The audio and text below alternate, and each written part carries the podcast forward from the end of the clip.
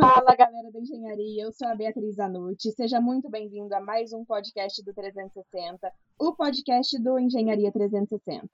Roda a vinheta.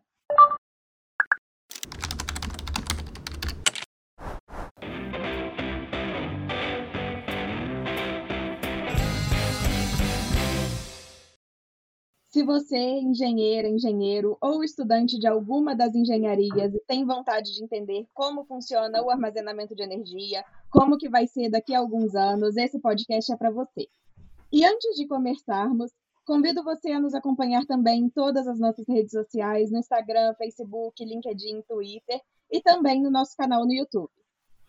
E para falarmos sobre o tema de hoje, eu estou aqui com o engenheiro químico Gabriel Marinho, Seja muito bem-vindo, Gabriel. É um prazer tê-lo aqui em nosso podcast. O Gabriel ele é engenheiro químico, ele é mestrando em energia renovável. Gabriel, se apresenta um pouco para os nossos ouvintes, por favor. Oi, Bia. Bom dia. Muito prazer. Prazer tá, tá, estar aqui no, no podcast com vocês também. Então, eu sou engenheiro químico formado pela Escola de Química na UFRJ. É, recém é, graduei a, em 2018 e Mentira, final, uh, início de 2019. e agora estou fazendo um mestrado em energia renovável aqui na Europa. Fiz o primeiro ano em, em Barcelona e estou fazendo meu segundo ano na Coterro, que é a faculdade aqui da, da de Estocolmo. E, e, nesses últimos uh, meses eu tenho me especializado bastante nessa área de hidrogênio e células de combustível. Então, Gabriel, vamos, come vamos começar explicando um pouco sobre o hidrogênio, por que, que ele é importante, quais são suas aplicações. É, legal, então, começando é, bem introdutório mesmo, o hidrogênio, acho que todo mundo tem um pouco de ideia do que, que é, ele é o, um elemento mais básico, mais leve que a gente tem no universo, né? Ele também é o elemento mais abundante que a gente tem no, no universo, 67% da, do que existe por aí é, tem hidrogênio envolvido em, em sua composição química. Então é algo que está tudo em todo lugar ao redor da gente. É uma molécula extremamente simples, porém com, muito versátil, né? E uh, o hidrogênio ele é o, um gás, né? Sua forma natural ele, ele, existe como um gás que já é muito utilizado há muitos anos em diversos processos químicos e industriais como, por exemplo, é, produção de fertilizantes ou metanol, ou, enfim, você pode fazer diversos processos químicos que dependem dele. Então, o hidrogênio ele também já é uma indústria é, gigantesca no mundo há muito tempo. E agora a, o que está acontecendo é um pouco a mudança de, de, de, como a gente produz e como a gente usa esse hidrogênio. Né? Então, o hidrogênio, para você ter uma ideia, ele, a produção de hidrogênio né, em escala industrial é responsável, acho que, por 1% do, da, de emissão de gases de efeito estufa, é, porque justamente para produzir esse hidrogênio a gente tem que é, fazer a reforma de, de metano, de hidrocarbonetos, é, gasificar carvão, e, e, isso gera muito, é, joga muito CO2 na, na atmosfera. E também existem algumas perdas no processo, quando a gente faz fertilizante ou, ou converte amônia de volta para hidrogênio. Então é algo que é muito poluente e hoje o que está tentando fazer é produzir ele de uma maneira mais renovável, usando energias renováveis para fazer hidrogênio sem poluir o meio ambiente. E da mesma maneira, usar o hidrogênio de uma, forma que não polua. E aí uh, entram as células de combustível. Né? Então, a gente pode usar hidrogênio é, para produzir fertilizante, para produzir outros compostos químicos, é, de uma maneira bastante agressiva, mas a gente também pode usar esse hidrogênio é, para gerar uh, uma célula de combustível, gerando basicamente água, calor e eletricidade. Então, tem uma essa célula de combustível tem uma versatilidade muito interessante, porque você pode fazer ela com o intuito de gerar calor ou gerar mais eletricidade, e aí o número de, de, de aplicações aumenta a cada, cada ano e, e é muito interessante a criatividade que a gente tem na engenharia para poder utilizar esse, esse elemento em diversos setores industriais. É, eu acho que também algo muito interessante do hidrogênio é a densidade energética dele. É, acho que, se eu não me engano, o hidrogênio, 1 kg de hidrogênio consegue armazenar 33,3 kWh de energia. E o que é bem alto, assim, comparado a outras opções. E por isso o hidrogênio também é utilizado como uma alternativa de, de armazenamento de energia ou como um vetor de energia. Então é algo que te permite é, fazer hidrogênio e usar daqui a seis meses ou um pouco mais, ou usar ele é, daqui a algumas horas. Então você tem essa versatilidade também que está começando a ganhar cada vez mais atenção nesse tipo de aplicação também. Que legal, Gabriel. Você acabou explicando para a gente quais são os tipos de hidrogênio e quais cenários você acha que eles se encaixam melhor? Quais são as melhores tecnologias? O que está sendo mais visível no mercado? É, então, o que é bastante interessante é a gente, quando a gente olha a, a, a cadeia é, de hidrogênio inteiro, é, a gente tem desde a produção até o consumo de hidrogênio, a gente pode fazer isso sempre de uma maneira bastante agressiva para o meio ambiente, ou de uma maneira mais renovável. Na produção, a gente tem três tipos de hidrogênio, que é o hidrogênio cinza, que, que ele é feito por uh, reforma de hidrocarbonetos, eu comentei rapidinho.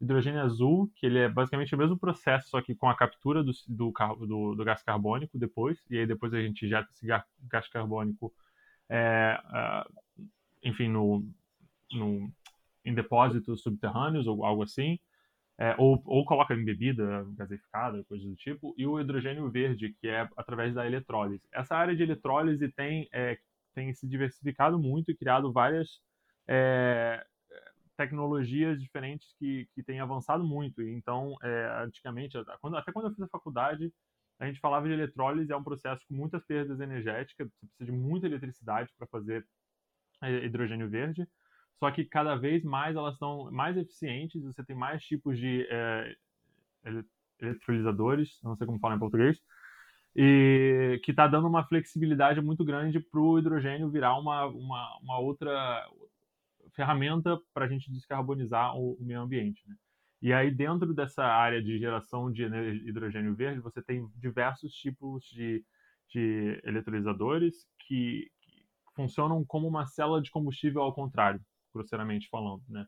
Então você coloca energia renovável de fonte limpa é, para girar é, esse eletrolisador e, e aí você separa uma molécula de água em hidrogênio e oxigênio, né?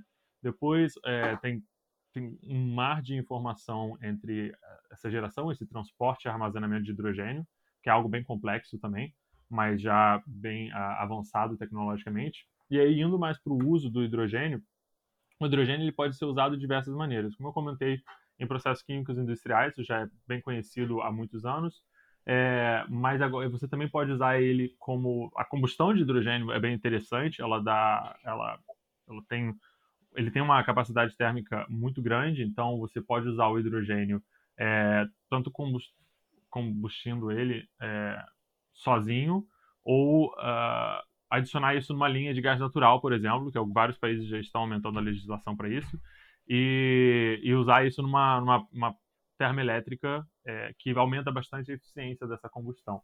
Né? Ou você usa isso na, nas células de combustíveis, que existem, existem vários tipos de aplicações diferentes de células de combustíveis. Se você quer algo que tem uma, um tamanho menor e um output maior de, de energia elétrica, você vai usar uma, uma célula que a gente chama de PEM, que é Proton Exchange Membrane.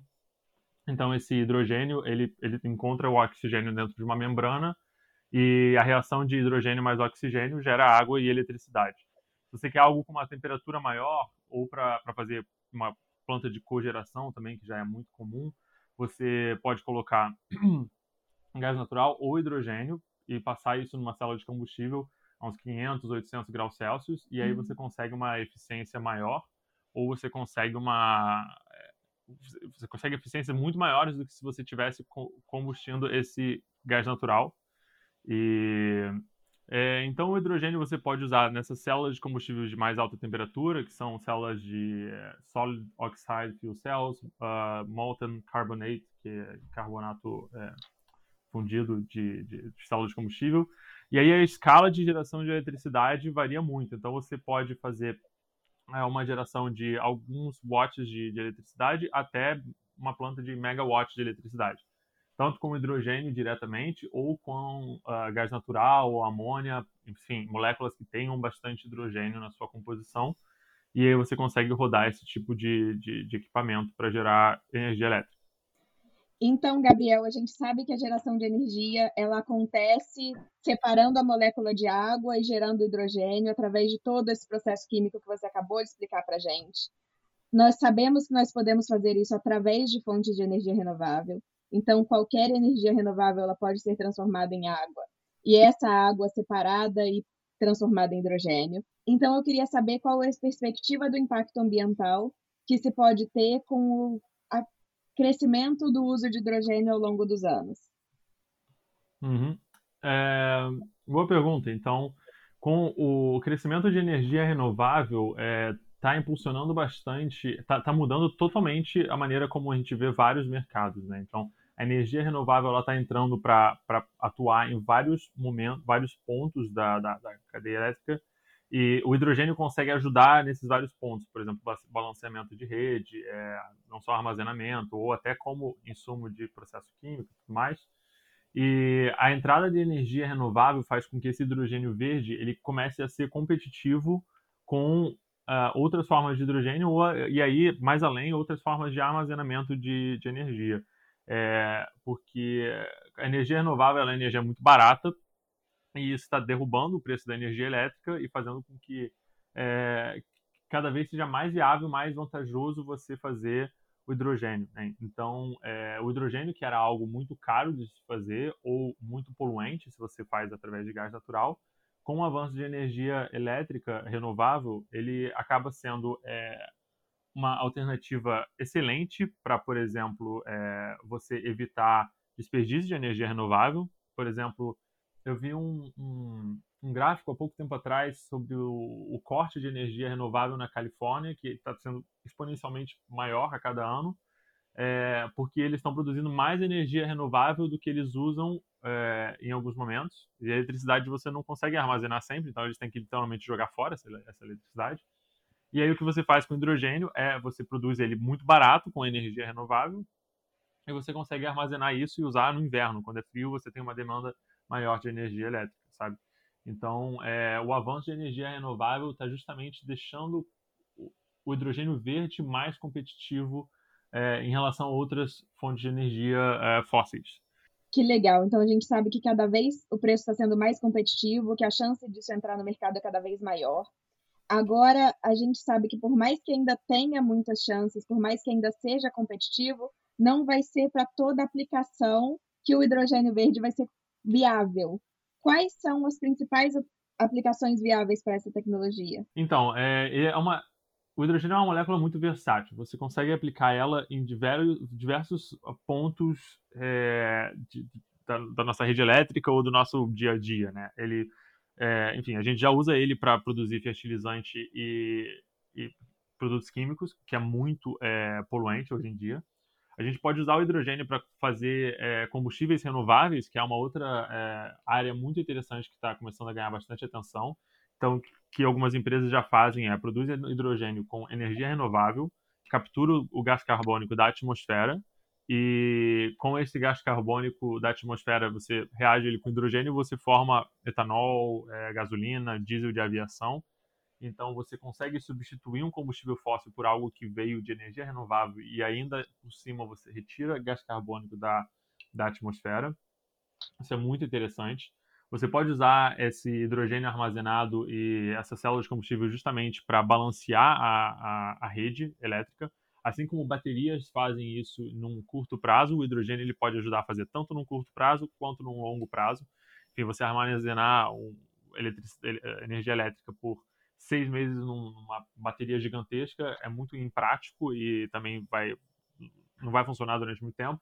O hidrogênio você consegue armazenar ele por muito tempo ou até inclusive reagir ele, por exemplo, com amônia e transportar essa amônia para outro lugar no mundo. Então, por exemplo, isso a Austrália e alguns países da África já estão fazendo.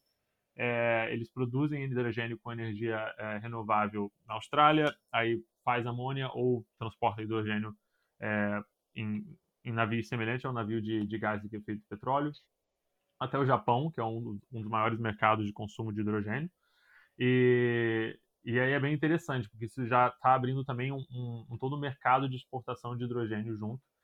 É, como aplicações também a gente pode usar essa eletricidade gerada da célula de combustível direto.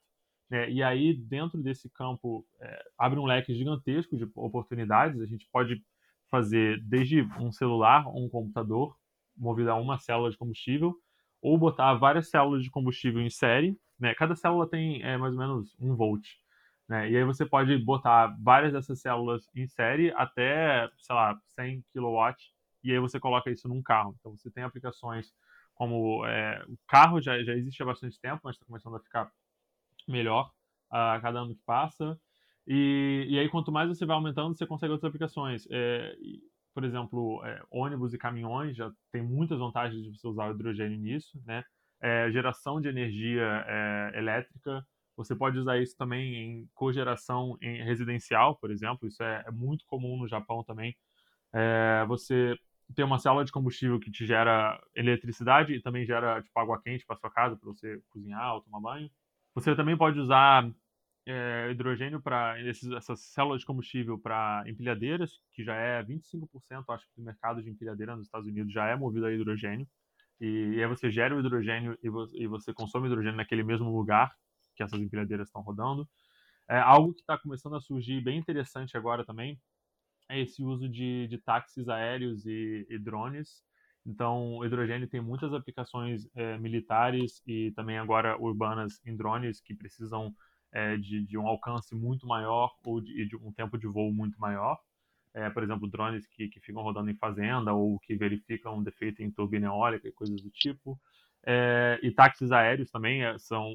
É pouco provável que baterias sozinhas consigam fazer que o, que o táxi aéreo seja um negócio rentável. O hidrogênio. Uh, a célula de combustível dá um pouco mais de, de, de alcance, de viabilidade a esse tipo de, de aplicação. É muito usado também em aeronáutica, mas na, desculpa, aeroespacial. Então, é, as missões é, que vão para o espaço já, já usam células de combustível há décadas e continuam usando, porque você consegue ficar reciclando esse hidrogênio também com, lá, no, lá no espaço. Enfim, é, o, o mar de aplicações é gigantesco, né? E aí, só adicionando também, tem um ponto em que o hidrogênio começa a fazer sentido dependendo da aplicação. Né? Então, não é para toda aplicação que isso faz sentido, mas a partir do momento que você precisa de um, um tempo de, de abastecimento muito curto, por exemplo, como um carro, você chega num posto de gasolina e em 5 minutos você sai com o tanque cheio, o hidrogênio também, em 3 a 5 minutos você reabastece seu tanque, e, e isso e, e, essa quantidade abastecida te dá um alcance muito maior, um poder de, de, de, de, eletricidade muito maior do que uma, uma bateria que, por exemplo, um, um carro a hidrogênio consegue ir, uh, uh, andar 450 milhas é, em um só abastecimento, enquanto de bateria está nos 200, 300 milhas ainda. Então, tem uma linha aí que, que, que um faz mais sentido que o outro e o número de aplicações com hidrogênio tem aumentado cada vez mais.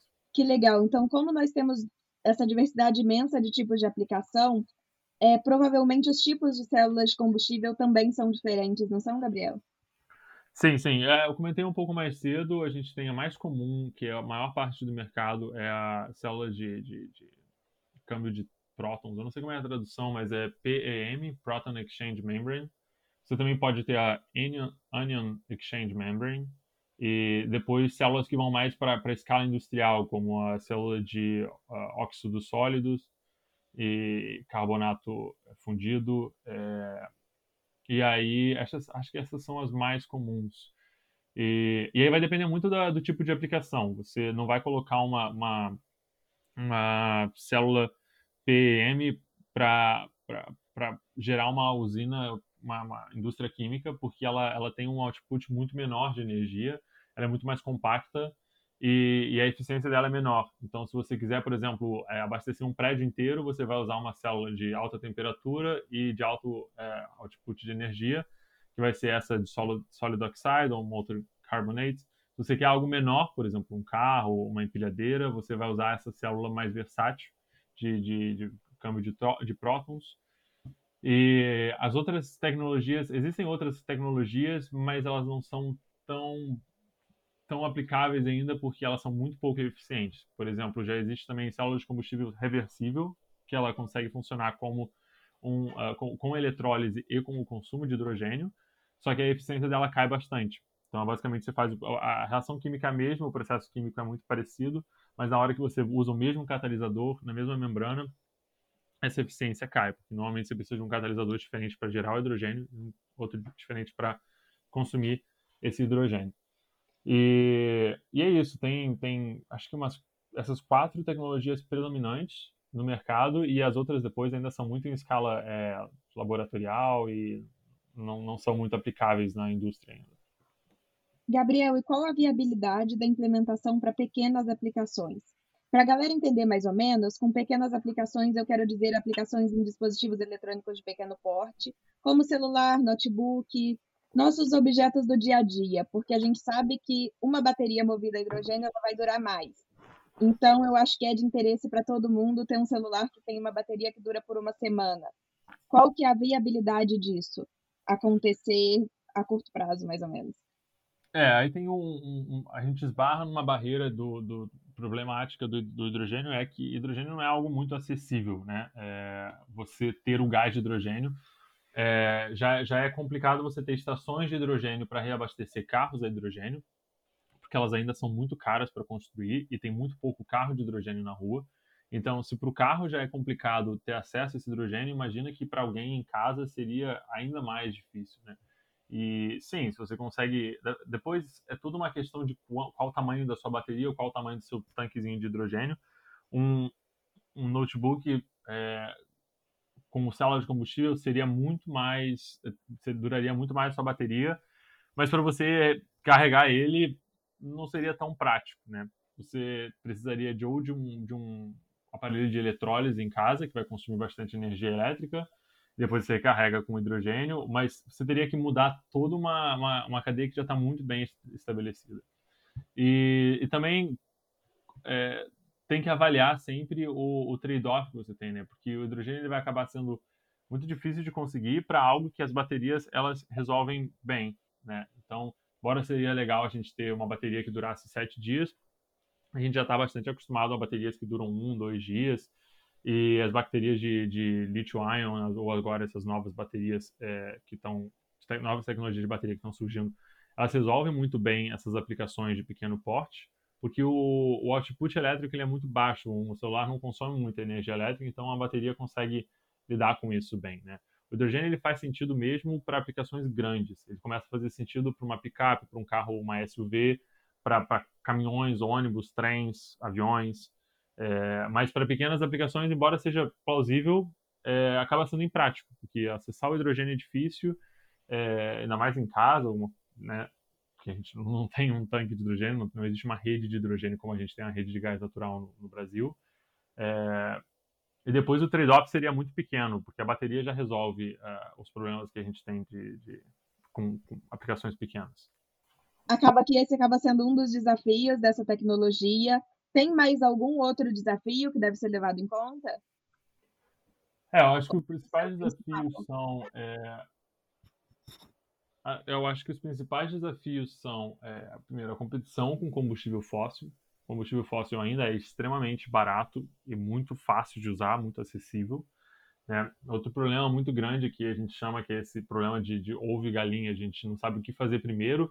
Na verdade, tipo, uma estação de combustível de hidrogênio ela é muito cara para implementar, porque justamente não tem carro uh, de hidrogênio rodando na rua precisando consumir esse hidrogênio. E aí as pessoas não compram um carro porque não tem estação. Então, os governos estão começando a incentivar, é, botar bastante dinheiro para forçar a criação desses, dessas estações de hidrogênio.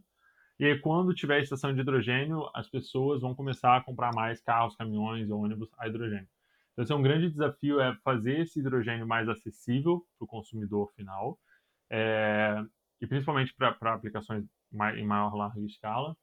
E outro desafio também é a produção desse hidrogênio de uma maneira barata, né? porque se você for usar uma termoelétrica a carvão para produzir hidrogênio, você vai poluir muito e não vai ganhar muita vantagem, ainda vai ser muito caro. Se você for fazer é, a reforma de, de a reforma de, de, de, gás natural, vai ser o mesmo problema, vai poluir um pouco menos, mas mesmo assim você ainda está poluindo. Para você fazer um hidrogênio verde é, por eletrólise, você ainda precisa melhorar bastante essa eficiência é, para que seja algo é, economicamente viável e competitivo. Né? Então, eu não lembro os preços agora de cabeça, mas um hidrogênio verde, é, dependendo do país, vai variar o preço, mas é normal que seja três a quatro vezes mais caro do que o hidrogênio cinza. Né? Então, é, se for para usar um, algo que está poluindo, as pessoas acabam nem não, não usando hidrogênio, usa gasolina, usa gás natural. É, então, ainda tem esse desafio de fazer com que o hidrogênio gerado seja mais limpo e como que o mercado está se comportando para aplicar essa tecnologia, para implementar o hidrogênio verde no mercado. Porque assim, Gabriel, a gente sabe que o hidrogênio já teve outros momentos para ser implementado. Qual que é a diferença entre, entre alguns anos atrás e agora? Por que, que você acha que agora vai funcionar? É muito interessante você ver a evolução de, de, do, do, mercado de hidrogênio no, no, nos anos mais recentes, principalmente de dois anos para cá. Então, o hidrogênio teve dois momentos altos assim de hype que todo mundo ficava falando, ah, vai ser muito legal e tal, vai ser incrível, porque é um é, é uma molécula e é uma aplicação de sala de combustíveis são uma tecnologia incrível. Você consegue rodar um carro que a única poluição é água, né? Só que depende muito de como faz sentido, porque se depois esse carro custar 200 mil reais e ele for mais ou menos tão bom quanto um carro que custa 30 mil reais, ninguém vai comprar. É, então, o que, que agora é diferente? Agora é diferente porque as políticas é, de ambientais dos países estão muito mais restritas, então isso também impulsiona muito o mercado de bateria e de outras tecnologias limpas. Então, cada vez está ficando mais caro você poluir ou usar coisas que poluem mais rentável ou mais próximo de competitivo é, usar tecnologias limpas como baterias de hidrogênio, né? É, dessa vez também o foco é diferente. Então, nas primeiras hypes, o pessoal achava que era, ah, vamos fazer um carro de, de movido a hidrogênio. Isso era antes de ainda ter tipo uma Tesla da vida que criou as baterias, que não criou as baterias, mas usou muito do aprendizado da, da indústria eletrônica aplicado no seu carro. As baterias ficaram muito eficientes, muito baratas com a, a produção em massa na, na China. Então, é, perdeu um pouco o sentido de tentar fazer um carro a hidrogênio enquanto a bateria estava ficando tão mais barata. Né? Agora, o que é diferente é, o foco mudou, o hidrogênio ele, ele dá muito mais é, versatilidade para outras aplicações. Então, agora a gente não está pensando em começar a economia de hidrogênio por carros, principalmente carros de pequeno porte, está pensando em fazer isso para carros grandes, como caminhões ou ônibus, trens e processos industriais. É, o hidrogênio também é, ele, ele, consegue alcançar temperaturas de nível industrial que a eletricidade não conseguiria ou que seria muito custoso. Então o foco está indo para aí. É, os governos no mundo estão vendo o hidrogênio como uma forma, é, como uma, uma, um elemento chave para descarbonizar suas economias, que é muito versátil. Então, dessa vez, diferente de antes, a gente tem incentivos é, bilionários à economia de hidrogênio é, e objetivos alvos também em cada país. A Coreia está com o objetivo de ter um milhão de. Não, a China e Califórnia estão com o objetivo de ter um milhão de carros é, movidos a hidrogênio é, até o final de 2030, se não me engano. A Coreia também está tá, tá querendo ser o foco do, do, principal país movido a hidrogênio. Inclusive, eles estão com o plano de ter três cidades na Coreia do Sul totalmente movidas a hidrogênio em 2023. É, então, a quantidade de dinheiro que está entrando por parte dos governos está cada vez maior, mais significativa. Então, o mundo político já percebeu as vantagens disso, já percebeu que é uma outra alternativa para você depender menos de, de, economias externas, como você depender menos de gás natural na China, depender menos de carvão, depender menos de, de, de comércio com, desculpa, gás natural na Rússia, é, ou de comércio com a China. Então, ele dá uma independência energética, uma segurança energética maior para a Europa, para os Estados Unidos e para esses países uh, na Ásia, tipo Japão, Coreia também. E, e aí o terceiro fator também que é muito interessante é que agora o, as grandes corporações já perceberam a vantagem disso, já perceberam que vai ser algo muito rentável quando estiver funcionando e elas já estão se movimentando para entrar no mercado. Então, diferente das hypes de 2010, 2014, agora você vê é, companhias gigantescas, como por exemplo a Michelin, é, a Engie, a Cummins, que, que é a maior empresa de, de, de motor a diesel é, comprou uma empresa de célula de combustível e está entrando forte no mercado de célula de combustível.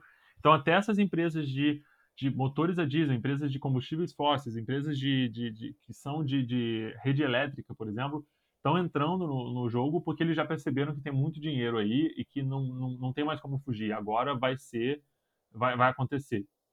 Né? E outro sinal muito claro disso é a criação do, do Conselho de Hidrogênio, que até, acho que, sei lá, mês passado tinha 90 empresas gigantescas é, participando em, em, criando planos de como fazer a economia de hidrogênio é, ser implementada. Então, você vê Toyota trabalhando junto com é, Honda e trabalhando junto com a Engie, trabalhando junto com a Michelin, é, empresas que são competidoras ou são clientes ou são, enfim, têm suas relações ou são de outra área completamente diferente, é, empresas de mineração de platina e coisas assim, todas trabalhando junto para encontrar uma maneira de como implementar essa economia. Então, a, a Toyota, a Honda e a Hyundai, por exemplo, estão nesse conselho e estão trabalhando juntas porque eles sabem que, a, que quando a economia de hidrogênio começar a funcionar, as três vão ganhar. Não vai ser muito uma quem chegar primeiro vai ganhar, sabe? Então, o movimento dessas grandes corporações também é bem interessante e, e mostra que, que dessa vez é muito real, sabe? É muito concreto. Sim. E como que essa competitividade está acontecendo nos mais diversos países? É, fala um pouco da Suécia, que é onde você está. Fala o que você sabe para a gente a nível de Latam. Como que está sendo essa competitividade de mercado nos diferentes países? Com certeza isso depende de legislação. Como que está funcionando isso? Uhum. É, então, ó, os, os, atores principais, de longe, assim, da, da, do hidrogênio atualmente são Coreia do Sul, que já decretou, o presidente já, já, já baseou todo o seu plano energético, vai girar em torno de hidrogênio. Japão, que também é uma das maiores economias é, do mundo, uma das maiores economias de hidrogênio, que também baseia seu plano energético muito em cima do, do, do hidrogênio. É, a China está entrando muito forte nisso agora, e aí quando entra a China no jogo, a gente já imagina que vai ter produção é, em escala industrial, produção em massa de, de células de combustível e, e eletrolisadores, que vai baixar muito o custo. É até interessante porque o Japão queria ser a Olimpíada do a Olimpíada de hidrogênio, né? Porque ia ser a Olimpíada de 2020, foi adiada para 2021 e os ônibus todos vão ser movidos a hidrogênio e tudo mais. E agora a Olimpíada de Inverno vai ser, acho que 2022 na China, né? E a China está querendo ser a Olimpíada de hidrogênio. Então já tem até essas competições entre o, o, os países asiáticos para ver quem vai chegar lá primeiro. É bem interessante. Vendo mais é, Europa, é, é muito interessante ver o movimento cada país tem o seu próprio plano energético. A União Europeia lançou um pacote é, de, de boost para a economia de, de, hidrogênio gigantesco também, mas cada país também está colocando mais seu dinheiro. A Alemanha aprovou é, 7 bilhões de euros focado em, em, hidrogênio. Portugal também, em parceria público-privada, aprovou 7 ou 8, que é um país pequeno, mas a quantidade de dinheiro que eles estão investindo nisso é gigantesco. A França está investindo muito nisso. A Suécia, pelo outro lado, ela foi muito precursora, é, a Escandinávia inteira foi muito precursora da, dessa economia de hidrogênio no início, mas ultimamente tem deixado um pouco é, a desejar. Né? É, e eu não estou muito integrado ainda para saber exatos motivos disso, mas aqui é um centro muito tecnológico, então a gente tem muitas empresas de, de alta tecnologia é, de células de combustível e tudo mais, só que falta um pouco de ajuda do governo para a implementação dessas estações de, de reabastecimento ou rede de, de gás de hidrogênio e coisas assim. Então eu vejo muito a Suécia e a Escandinávia sendo uma exportadora de, de conhecimento mais do que é, tipo, desenvolvendo a tecnologia mais do que essa tecnologia sendo efetivamente muito aplicada aqui, né? E a Noruega, como também tem uma rede de energia renovável gigantesca, já tem também investido muito em hidrogênio para uso em, em, barcos, em barcos assim, tipo, de longa distância que carrega aqueles barcos que carregam um caminhão dentro, não sabe, coisas bem maiores. É, o Reino Unido está investindo muito, muito, muito em hidrogênio, que é bem interessante também. E aí, indo para os Estados Unidos, é basicamente a Califórnia, que é o maior mercado de carros de hidrogênio do mundo, mas é basicamente só na Califórnia. Bastante incentivo do governo da Califórnia para que isso aconteça. E, e lá tem, ele já, já tem bastante aplicações, como em caminhões, em empilhadeiras e coisas do tipo. E aí, infelizmente, quando a gente olha para África e América do Sul, a gente está bastante atrás ainda, né? É, a África, países como Marrocos e acho que o Marrocos é o que está mais à frente disso, tem trabalhado muito em geração de hidrogênio a partir de energia solar para exportação. Marrocos exporta para a Alemanha, principalmente, e a Austrália também está fazendo esse hidrogênio para exportar para o Japão, mesmo, mesmo, mesma ideia. E na América do Sul, o único país que está dando mais atenção a isso fortemente é, é, o Chile, principalmente por causa da indústria de mineração deles. Eles estão tentando basear a indústria de mineração deles em, é, em hidrogênio. Então, eles já estão ajudando a desenvolver aquelas escaladeiras gigantescas movidas a hidrogênio, coisas do tipo. E os outros países ainda da América do Sul estão um pouco tímidos nessa, nessa, nesse movimento. Então, quem está liderando bastante isso na América do Sul é o Chile.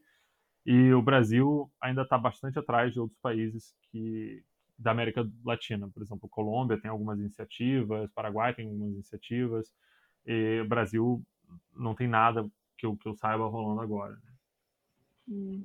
É triste ver que a gente tem tanto potencial para gerar energia renovável e não tem um pouco de pesquisa investida em cima disso, mas. É, a palavra do hidrogênio não chegou muito no Brasil ainda. Mas eu, eu acho que vai chegar. A gente teve um ônibus movido a hidrogênio ali no FRJ um tempo atrás, é, mas é muito corte de, de, de verba para a universidade e tal. Eu acho que vai acabar chegando no Brasil de uma maneira mais competitiva pela, por iniciativa privada, porque é um mercado muito rentável e o Brasil, mesmo com, com vários, é, vários problemas e várias é, as políticas públicas não ajudando tanto, energia renovável está avançando bastante no Brasil. E uma hora o hidrogênio vai estar, tá, vai fazer sentido também. Se tiver que cortar, em vez de cortar energia renovável, você faz hidrogênio, talvez para aplicações mais locais. Isso é um ponto interessante também. O hidrogênio você pode usar ele em aplicações muito isoladas. Então, você tem uma fazenda no meio do Brasil com é, produção de biogás e aí você gera energia elétrica com esse biogás e, sei lá, gerou energia elétrica demais, a pessoa não consumiu, você gera hidrogênio. Ou tem uma fazenda solar, você gera hidrogênio e depois vende essa energia elétrica no momento que a energia estiver mais cara, para você ganhar uma grana ou coisa do tipo. Então, acho que isso vai chegar meio focado em alguns pontos e, e mais pela iniciativa privada, porque de movimento de governo, na América do Sul, só o Chile que tem, tem, tem criado políticas bem fortes de incentivo ao hidrogênio. Sim, com certeza. Gabriel, a gente tem visto uma discussão muito grande em cima de carros elétricos e carros movidos a hidrogênio. Nós sabemos que são duas tecnologias completamente diferentes, que elas são voltadas para competir com carros movidos a combustíveis fósseis. Qual que é a principal diferença entre essas duas tecnologias, além da duração da bateria? É, elas são tecnologias que, é, embora muita gente queira, como você falou, ela, elas, elas não são competitivas e muita gente quer sempre tentar botar um contra o outro, elas são muito complementares. Um carro é, movido a hidrogênio, ele não é movido a hidrogênio diretamente, ele é movido a ele é movido a uma bateria, a bateria é quem, quem fornece eletricidade para o motor elétrico do carro. Só que ao invés de você ter uma bateria gigantesca, você tem uma bateria muito pequenininha e você tem um, um range extender, você tem um aumento do seu alcance pelo do carro justamente pela célula de combustível e é, o hidrogênio. Então, o hidrogênio você armazena em tanques. O hidrogênio é muito leve, é o elemento mais leve que a gente tem no mundo. E, então, ele não adiciona muito peso no carro. Né? Você armazena ele, a hora que você precisa botar energia é, para rodar o carro, você gera essa energia elétrica, vai para a bateria ou vai direto para o motor elétrico. E aí a sua bateria ajuda o carro a, a andar com todas aquelas vantagens de carro elétrico exatamente iguais, de tipo torque mais alto, de, de enfim, silêncio e coisas assim. É, algo bem interessante que o, a Hyundai está fazendo muito marketing em cima disso é que o, a célula de combustível ela, ela limpa o ar por onde ela passa, então o seu ar da cidade fica mais limpo quando você usa um carro de, de, de hidrogênio. E, mas a, a, diferença principal entre as duas tecnologias vai exatamente na aplicação. É, o problema principal dos carros da bateria é o alcance é pequeno e você demora muito para reabastecer essa bateria. Então, se você, por exemplo, é um motorista de táxi, você não, não, faz muito sentido você ter um carro elétrico, porque você tem que estar sempre rodando. Na verdade, o motorista de táxi talvez carrega à noite, não sei, mas uma frota de táxi que fica girando 24 horas por dia, um ônibus de municipal ou coisa do tipo. Você carregar essa bateria, ela demora muito, demora 30 minutos, 25 minutos a recarga rápida e demora horas a recarga de uma bateria normal enquanto o hidrogênio você abastece em 3 minutos. Então, para aplicações em que o carro, é, o tempo do carro rodando é, aumenta muito a rentabilidade dessa, dessa aplicação, faz total sentido você ir mais para um hidrogênio, porque você está ganhando tempo, você está ganhando dinheiro.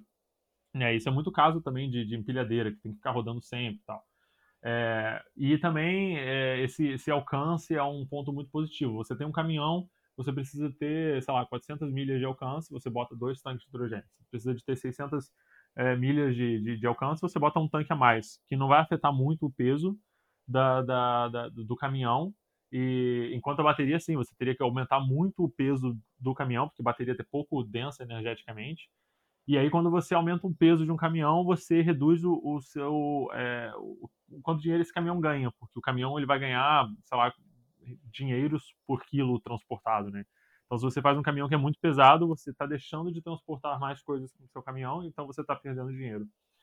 E aí, quando a gente vai para aplicações pequenas, um carro urbano que fica a maioria do seu tempo parado, anda só dentro da cidade, aí, sinceramente, não faz nenhum sentido você usar o hidrogênio, porque a bateria resolve esse problema facilmente, a pessoa não tem necessidade de carregar o carro em três minutos, ela não, não, não tem problema para ela deixar o carro carregando à noite, e aí vai muito de, de, de aplicação, sabe? E, e aí é isso, as duas tecnologias são muito complementares. Então, a, a grande guerra é contra os combustíveis fósseis e as maneiras é, poluentes de, de, de, usar transporte e indústria. E é só uma questão de saber quando usar a bateria ou quando usar é, a célula de combustível. Eu acho que é aí que entra aquela polêmica da Tesla, que eles falaram que eles não vão adotar carros movidos a célula de combustível, mas acaba que o ponto para não adotar essa tecnologia é o fato de que, para uso pessoal, a pessoa não se importa de ter que demorar um pouco mais de tempo para carregar o carro, e envolve um pouco disso. O que, que você acha?